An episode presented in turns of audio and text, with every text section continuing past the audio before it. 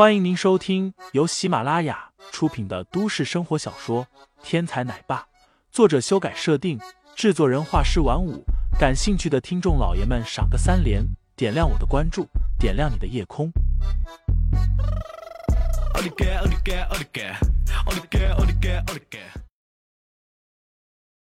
第二百零五章报复上。白子梅看着那人独自一人下到海里去找螃蟹。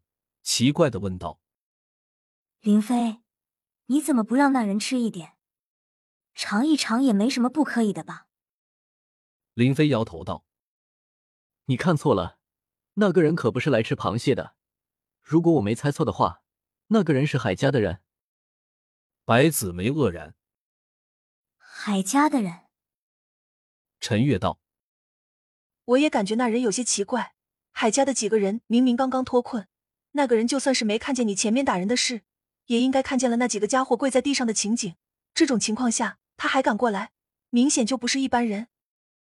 林飞笑道：“陈月表现不错，值得奖励你一条螃蟹腿。”白子梅辩解道：“也许这个人向来胆子比较大呢，又或者他看不惯海家的作风，对你有些欣赏呢。”林飞道。这是不可能的。这个人虽然看似与海大富差别很大，但是两个人的眉眼之间其实有很多的相似之处。这人能够瞒得了别人，可瞒不过我。另外，这人走路步履沉稳，节奏感很强，身体看似普普通通的与正常人一样，但是肌肉非常扎实，尤其是他的胳膊上的肌肉非常有力。另外，他的手背上有轻微的老茧，这是不多见的。普通人怎么会在手背上出现老茧？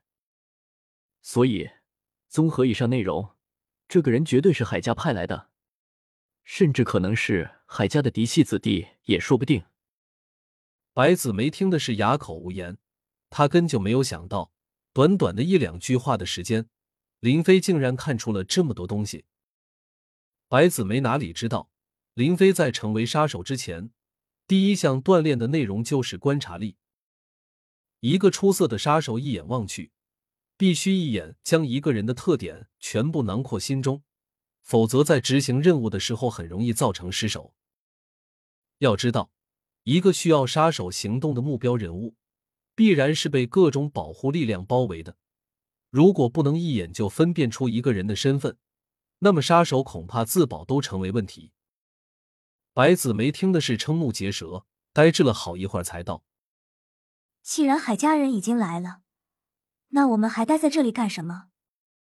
林飞笑道：“在这个世界上，有些人是不长记性的，他们嚣张惯了，以为每个人都是软弱可欺的，所以这种时候，你越是躲避，他们越会找你的麻烦。只有挺起胸膛迎上去，将他们狠狠的打一顿，将他们打疼，他们才会知道不应该惹你。现在。”海家就是那个喜欢找麻烦的人。我们这次出来有这么多美女，如果我这次退让了，他们就会嚣张起来。为了身边这一大群美女，我也不能退缩啊！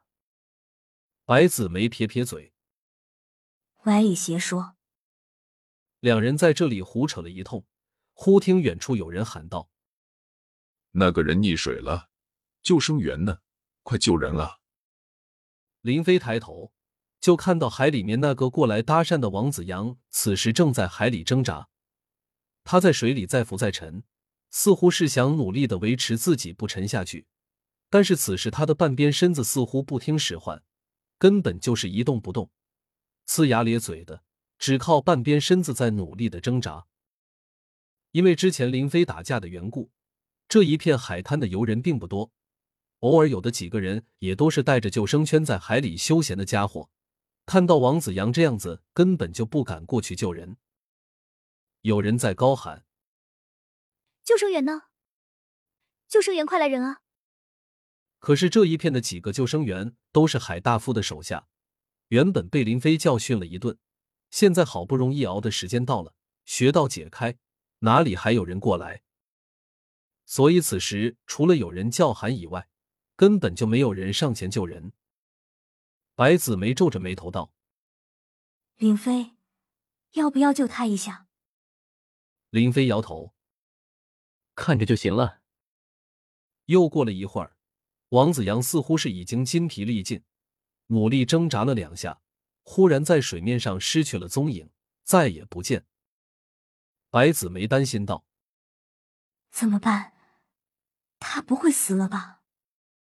林飞拍了拍白子梅的肩头，道：“没事，你看着就行。”过了片刻，有七八个人从远处走了过来，其中有两三个人一边走一边摆出一副哭天抢地样子，另外几个人则指着林飞这里指指点点。